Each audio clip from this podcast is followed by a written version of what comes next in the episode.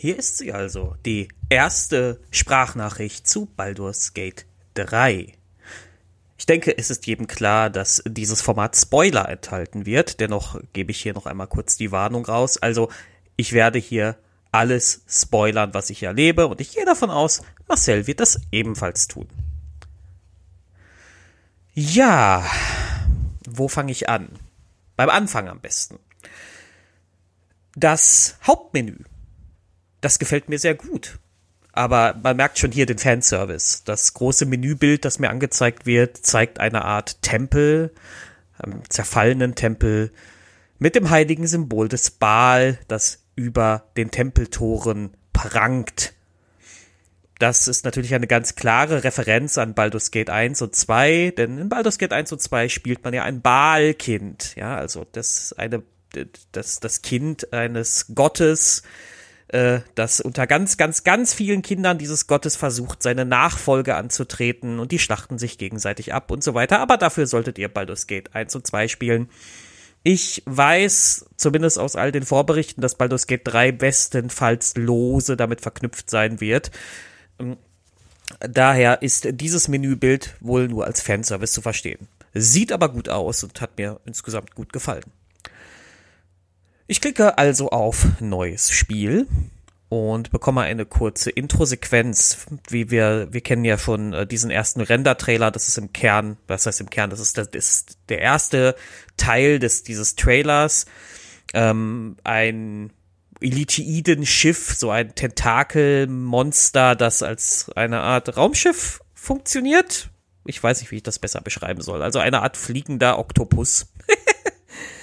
ähm, und wir sehen einen äh, Gedankenschinder, der äh, in einen Raum voller so komischer, organisch fleischiger Alkoven, nee, nicht Alkoven, ähm, ähm, so, so, so, so, so, ähm, Särge ist auch das falsche Wort, so Sarg, sargartige Kapseln, so organische, ja, der Raum ist also voll davon, die sind so im Kreis angeordnet um ein mittiges irgendwas, um eine Art Pool ähm, und ein äh, Gedankenschinder, ja, wer Gedankenschinder nicht kennt, das sind diese Cthulhu-artigen äh, Wesen, also deren Kopf aussieht wie so ein Tintenfisch. Ähm, kommt hineingeschwebt. Das Design der Gedankenschinder in Baldur's Gate 3 gefällt mir sehr, sehr gut. Sie sehen noch ein kleines bisschen, finde ich, noch etwas unnatürlicher aus, dadurch, dass der Kopf so merkwürdig schmal ist und, und die ganze Gestalt so, so, so ausgezehrt. Also, das haben sie auf jeden Fall gut getroffen.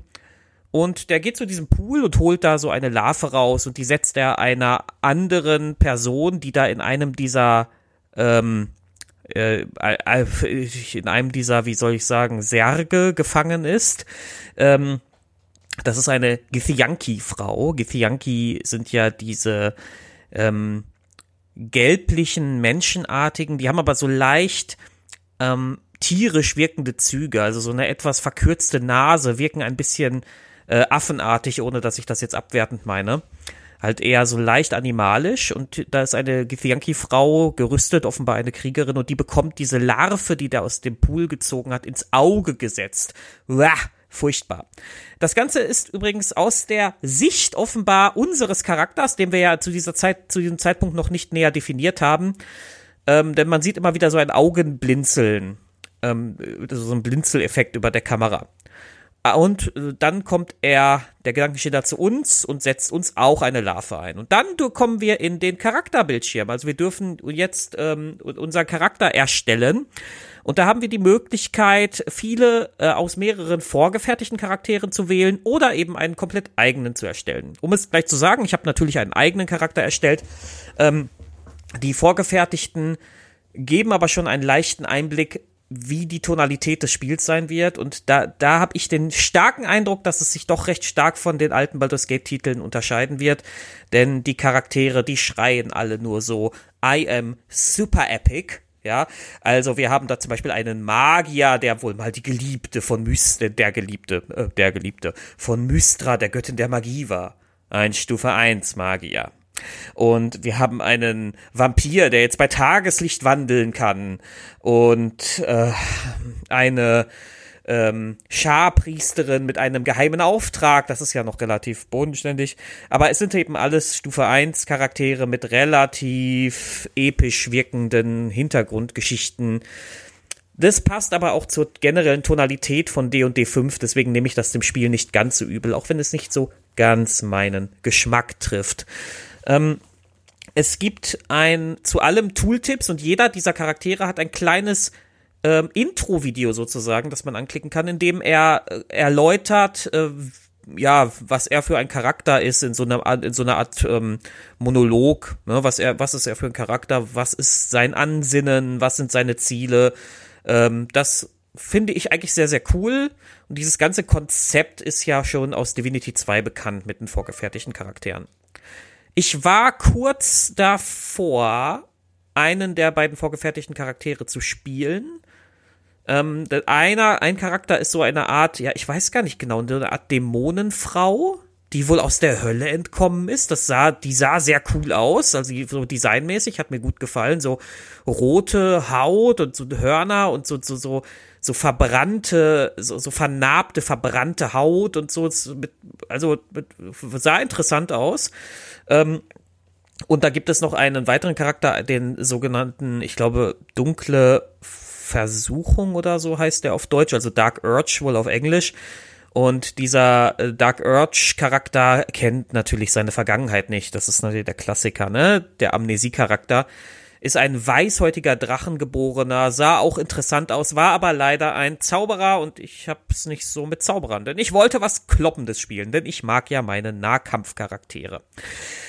Ähm, bin also dann in die Charaktererstellung äh, gegangen die ist richtig gut geworden. Ich bin ja jemand, normalerweise jemand, der sich nicht übermäßig lang in so einer Charaktererstellung aufhält. Ich mache meistens, ähm, klicke meistens so lange auf zufällig, bis das, bis ich ein Grundgerüst habe, das mir gefällt. Und dann ähm, gebe ich dem Ganzen einen Bart und einer Frisur, meistens längere Haare mit, in Rot und hellere Haut und damit mache ich dann so eine Art idealisierte Variante von mir selbst und dann bin ich durch damit. Hier habe ich mich ein bisschen länger dran gesetzt. Ja, mein Halborg, ich habe einen Halborg gewählt, hat auch rote Haare und einen Bart.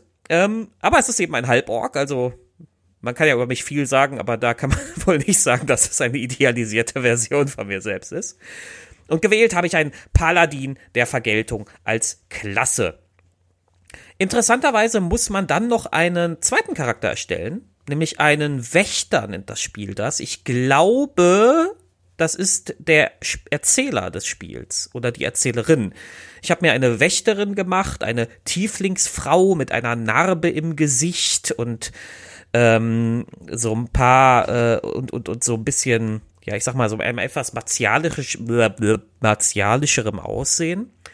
Ähm, bin mal gespannt, was das Spiel, was, was diese Mechanik mir noch begeben wird. Also was genau das zu bedeuten hat mit diesem Wächter. Das habe hab ich bis jetzt noch nicht rausgefunden. Dann kommt der Rest der Intro-Sequenz. Und diese restliche Intro-Sequenz ist halt die, die wir schon aus diesem ersten Render-Trailer kennen. Die wird dann fortgesetzt, dass äh, der, dieses Tentakelschiff fliegt über eine Stadt, mutmaßlich Baldur's Tor, und ähm, mit immer und die Tentakeln ja die werden halt so Richtung Boden geschickt und die fliehenden Bürger jeder Bürger der berührt wird wird quasi in das Schiff gebeamt in eine dieser komischen sargartigen Kapseln in der man ja auch selber am Anfang also wahrscheinlich äh, der man ja selber am Anfang quasi ist.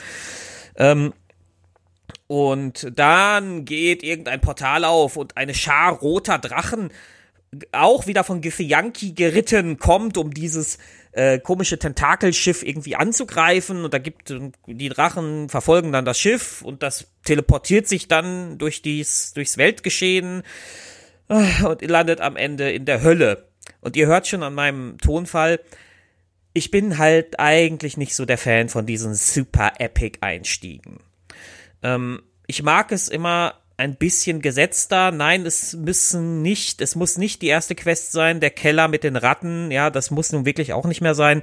Aber es darf ruhig ein bisschen gesetzter, ein bisschen weniger, ähm, wie soll ich sagen?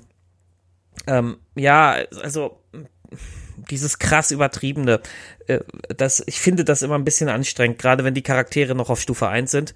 Nichtsdestotrotz ist es ein spannender und aufregender Einstieg und das, dieses Render-Intro ist auch richtig gut gemacht. Das kennen wir ja schon aus dem Trailer. Das ist also wirklich gut gemacht. Ähm, wenn das Intro endet, ist man offenbar in irgendeiner Hölle, vermute ich mal, weil da fliegen so Teufelchen und so rum. Und ähm, ja, irgendein Defekt sorgt dafür, dass der Spielcharakter, den man sich erstellt hat, also man selbst, der eigene Avatar, sich befreien kann aus diesem Sarg und man ähm, äh, fängt an, den ersten Raum zu erkunden. Ne? Man, da liegen dann Leichen, die man looten kann. Da findet man aber noch nicht so wirklich Wichtiges, noch nicht, noch nicht so wirklich was von Wert. Ähm, und man kann ein, man kann, man kann so Gedankenschinder Tagebücher anklicken, die dann spannenderweise auch nicht irgendwelche Textfenster sind, sondern die schicken dir quasi ihre Informationen direkt in den Kopf äh, die dann von äh, dem, von einem, von dem Erzähler oder in meinem Fall der Erzählerin vorgelesen werden. Ähm, generell ist alles vertont in dem Spiel bis jetzt. Das finde ich sehr, sehr gut und das hebt sich halt sehr angenehm ab von diesen anderen klassischen RPGs wie Pillars of Eternity oder Pathfinder, äh, Kingmaker, Schrägstrich, Breath of the Righteous. Ähm, denn tatsächlich habe ich die finde ich, dass diese ähm, Wall of Text Spiele heutzutage nicht mehr unbedingt sein müssen. Ähm, wir haben heute andere Möglichkeiten und das Vertonen von Texten ist eine Möglichkeit und ähm, das äh, Inszenieren von Dialogen ist eben auch eine technische Möglichkeit, die, die halt 1998, als Baldur's Gate kam, noch nicht da war. Ich finde tatsächlich, die Spiele können das gerne auch so nutzen.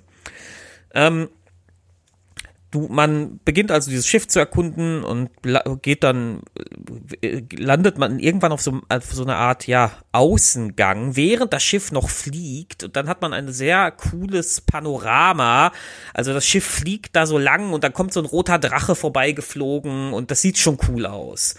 Ähm, ja, dann trifft man äh, den ersten NPC. Nee, gar nicht wahr, gar nicht wahr. Man, vorher trifft man noch einen anderen NPC sozusagen. Äh, da habe ich nämlich eine, meine erste richtige Entscheidung so im, im Spiel quasi getroffen. Äh, man trifft nämlich einen Leichnam in so einer Art Operationsstuhl mit einem aufgesägten Kopf, aus dem das Gehirn rausschaut. Und dieses Gehirn redet mit einem. Was ist denn da los? Ja, ein, ein äh, Fertigkeitswurf und dieses Spiel simuliert Fertigkeitswürfe wie in einem Rollenspiel, wie wir das auch am Tisch gewöhnt sind. Das heißt, ich kann dann zum Beispiel auf äh, Intelligenz würfeln und dann bekomme ich eine Information, wenn ich hoch genug gewürfelt habe. Oder auf Geschicklichkeit und dann schaffe ich es vielleicht eine Sache äh, meinetwegen sehr geschickt zu lösen. Ja, und da wird, dann klickt man so richtig schön einen Würfel an und der rollt dann und dann wird der Bonus drauf gerechnet und das Spiel sagt mir dann, ob ich den Schwierigkeitsgrad überwunden habe oder nicht. Also genau wie am Tisch gefällt mir sehr, sehr gut als Rollenspieler. Ähm, und ja, dieses komische Gehirn dort redet mit mir. Und dieses, äh, ja, dieses Gehirn äh, hat so eine Kinderstimme. Ähm, jetzt spiele ich natürlich einen Paladin der Vergeltung. Jetzt war ich tatsächlich im Zwiespalt. Ich habe ja mein, diesen Charakter noch nicht so richtig ausdefiniert. Ist er eher einer von den Guten oder ist er eher einer von den Bösen? Und diese Kinderstimme hat bei mir erstmal dafür gesorgt, dass ich erstmal vorsichtig einer von den Guten bin. Ich hätte nämlich jetzt die Wahl gehabt, dieses Gehirn direkt zu zerstören oder es irgendwie mit Gewalt rauszureißen aus diesem Körper. Ähm, oder aber ähm, es äh, mit einem Heilkundewurf vorsichtig zu befreien. Und dann habe ich das vorsichtig befreit und siehe da, es war ein Intellektverschlinger der mich offenbar für einen Githyanki, äh, nicht Githyanki, für einen Gedankenschinder-Sklaven hält und mir sagt, ich soll bitte zum, zur Brücke des Schiffes gehen, ähm, weil wir müssen hier verschwinden von dieser Ebene. Ich äh, hab, musste also wieder überlegen, was für ein Charakter will ich eigentlich sein. Und ich will, nichts finde ich furchtbarer als den ganz tumpen Hau drauf. Ähm, also habe ich aus taktischen Gründen entschieden, erstmal mit diesem Vieh mitzugehen und es glauben zu lassen, ich wäre der Sklave. Ähm, gehe also weiter und treffe dann auch meinen ersten NPC, äh, meine erste Begleiterin, die auch in einer recht, äh, ja, also, also in einer Cutscene auftaucht. Das ist nämlich diese Githyanki-Kämpferin, die wir aus dem Intro kennen. Die kommt in so einer Cutscene, in der sie über einen drüber springt und das Ganze soll auch sehr ähm, eindrucksvoll aussehen. Und hier fällt mir also das erste Mal auf, dass diese Ingame-Cutscenes technisch jetzt auch nicht so auf dem allerneuesten Stand sind. Es sieht immer noch ganz gut aus, aber die Animationen wirken teilweise etwas hakelig. Die, ähm, die Gesichtsanimationen sind sehr starr und generell wirkt alles sehr, ja, künstlich ist, glaube ich, der richtige Begriff. Also die Grafik an und für sich hat einen, finde ich, sehr, sehr künstlich wirkenden Touch. Ähm, Gut, es ist aber auch, muss man fairerweise sagen, das hier ist ja keine Triple-A-Produktion. Ähm, dementsprechend kann ich das verschmerzen. Ähm, ja, diese, ich komme dann in den Dialog mit dieser Kämpferin. Ich habe jetzt leider ihren Namen vergessen. Den werden wir in der nächsten Sprachnachricht dann noch mal hören, ja. Und da wir kommen halt, da gibt's noch nicht so viele Auswahlmöglichkeiten. Also ich kann theoretisch natürlich immer die Leute, kann sie wegschicken, wenn ich will, aber das mache ich nicht. Äh, ja, und wir kommen überein, dass wir uns jetzt erstmal gegenseitig den Rücken decken, um dann äh, zur Brücke des Schiffes weiterzugehen. Man geht weiter, kann noch ein paar Leichen looten und so weiter, hat seinen ersten kurzen Kampf äh, mit ein paar Teufelchen. Da habe ich äh, festgestellt, man hat sehr, sehr viele Fähigkeiten. Also die einzelnen Figuren haben jetzt schon sehr viele Fähigkeiten. Das hat mich ein bisschen, ähm, ich empfand das ein bisschen als überladen auch so Fähigkeiten, die ich so am Spieltisch, also ich weiß, dass es die gibt, aber man nutzt sie eigentlich nie, sowas wie diesen Sturmangriff und so.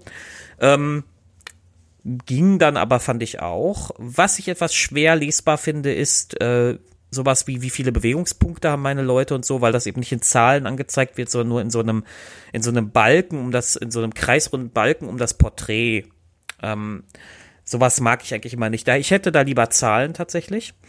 Ähm, und ja, ähm, ansonsten ist es aber sehr gut markiert. Also äh, volle Aktionen sind mit Kreisen, Bonusaktionen mit so einem kleinen Dreieck markiert, so dass man immer sehr gut seine Entscheidung treffen kann, was man denn jetzt tut. Der erste Kampf ist auch sehr einfach. Die, die drei oder vier Teufelchen da sind eben super schnell vom Feld geräumt. Ähm, und dann geht's weiter. Und ich lande also in einer, in einer weiteren runden Kammer mit ähm, wieder so Operationsstühlen und solchen Kapseln. Und in einer dieser Kapseln man, ist eine Frau, die schon ständig gegen die Wand hämmert und sagt, holt mich hier raus, holt mich hier raus. Die Githyanki-Frau, die mit mir mitkommt, sagt natürlich, ne, wir, die ist natürlich die, Klasse, die klassisch, ähm, die klassisch äh, skrupellose, ja, die dann so sagt, na, wir müssen weiter, wir müssen jetzt zur Brücke, wir können uns doch nicht hier mit irgendwie noch mit Ballast und dies und das und, und die, wir, wir verlieren ja Zeit und ne. Ah, ich kann ja die arme Frau da nicht in dieser Kapsel lassen. Hallo? Das geht doch nicht. Also fange ich an, den Raum zu durchsuchen, finde eine Konsole, in der etwas fehlt. Irgend so ein Stein fehlt, den man da einsetzen muss. Der ist nicht in diesem Raum. Ähm, also gehe ich in den nächsten Raum und siehe da, äh, da ist wieder so eine komische Kapsel mit einer weiteren NPC-Frau drin und ähm, ja, eine weitere dieser Konsolen wo ein Stein oben drin ist. Und den Stein nehme ich mir raus und ach du Schande, die arme NPC-Frau in der Kapsel wird verwandelt in einen Gedankenschinder. Mein Gewissen ist jetzt schon befleckt. Ich bin, ich habe diese arme NPC-Frau verwandelt. Aber ich habe halt die NPC-Frau mit einem richtigen Namen dafür retten können, weil ich den Stein dann in diese andere Konsole einsetzen kann. Und ähm, ja, sie, äh, dann findet ein kleines mentales Gefecht statt. Um, ähm, und hier kommen wir zum ersten Mal diese Larve, die mir ins Gehirn eingesetzt wurde, äh, macht sich das erstmal bemerkbar. Und ich äh, ähm, kann quasi meinen Willen dieser Konsole aufzwingen. Also das ist halt so Gedankenschinder-Technologie, da geht alles über den Willen, ja. Und das, äh, ja, gelingt mir dann. Das hat auch nur einen Schwierigkeitsgrad von zwei. Also das Spiel sagt hier sehr deutlich, das musst du schaffen. Ja, hier das Spiel sagt, ich will, dass du das schaffst und kann dann die Frau aus dem aus dem äh, äh, jetzt äh, kann dann die Frau aus dem Dings da, aus dem, aus dem Gedöns da befreien.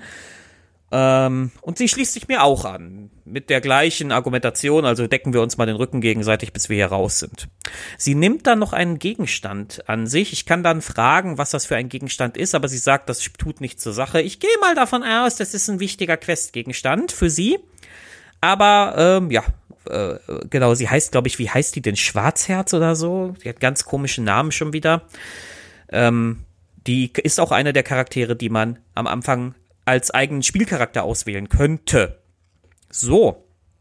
Man geht also weiter und dann ist man auch schon auf der Brücke, das geht dann relativ flott.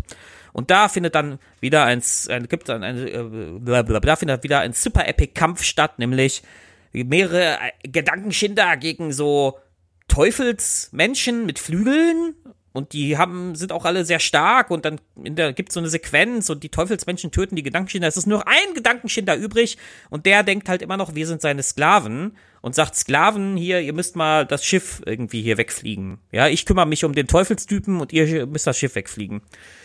Also kloppt man sich durch viele kleinere Teufelswesen, so Teufelchen und so Art Teufelshunde oder so, bis man dann an der Konsole ist und da, das ist auch alles wirklich nicht schwer. Ich habe übrigens den mittleren Schwierigkeitsgrad gewählt übrigens, also von dreien. Und ja, betätigt das dann und dann folgt eine Zwischensequenz, das Gedankenschinderschiff, dieses tentakelfliegende Wesenviechi, ähm, wird wieder teleportiert über einer Art, ich vermute Dschungel, so sah das so ein bisschen aus. Und da sieht man dann schon so eine Sequenz, wie ähm, ein, ich weiß es nicht genau, ein Ork, glaube ich, und ein ich vermute ein Dunkelelf. Ich bin mir nicht sicher. Auf jeden Fall sehen die, wie das Schiff abstürzt und dann sieht man eine Horde Goblins aus so einer Festung stürmen. Und das letzte, was ich jetzt heute erlebt habe in dieser Spielsitzung, war, wie mein Charakter aus dem Schiff fiel und durch eine merkwürdige Kraft aber vor dem Absturz gerettet wurde. Und jetzt stehe ich da und wollen mal gucken, wie es weitergeht. Ja, Marcel, wie war denn dein Einstieg? Sag doch mal.